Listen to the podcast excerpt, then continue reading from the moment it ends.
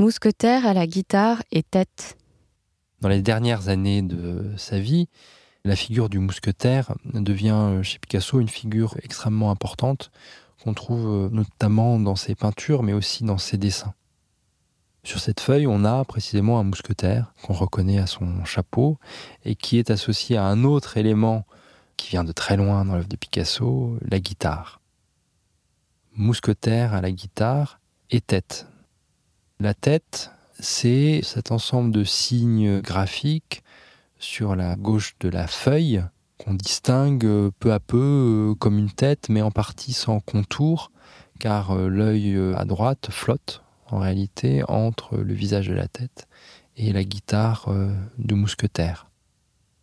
C'est le dessin comme synthèse qui semble ici en partie euh, voler en éclats. Si on regarde dans le détail, on peut voir les traits presque séparément se dissocier. Et si on prend un peu de recul, à nouveau euh, réapparaît la tête.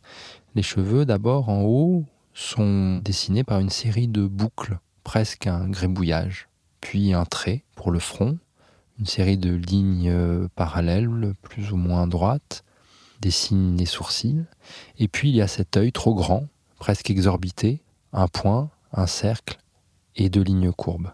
Le trait du nez, et puis ces deux virgules au crayon qui désignent les narines.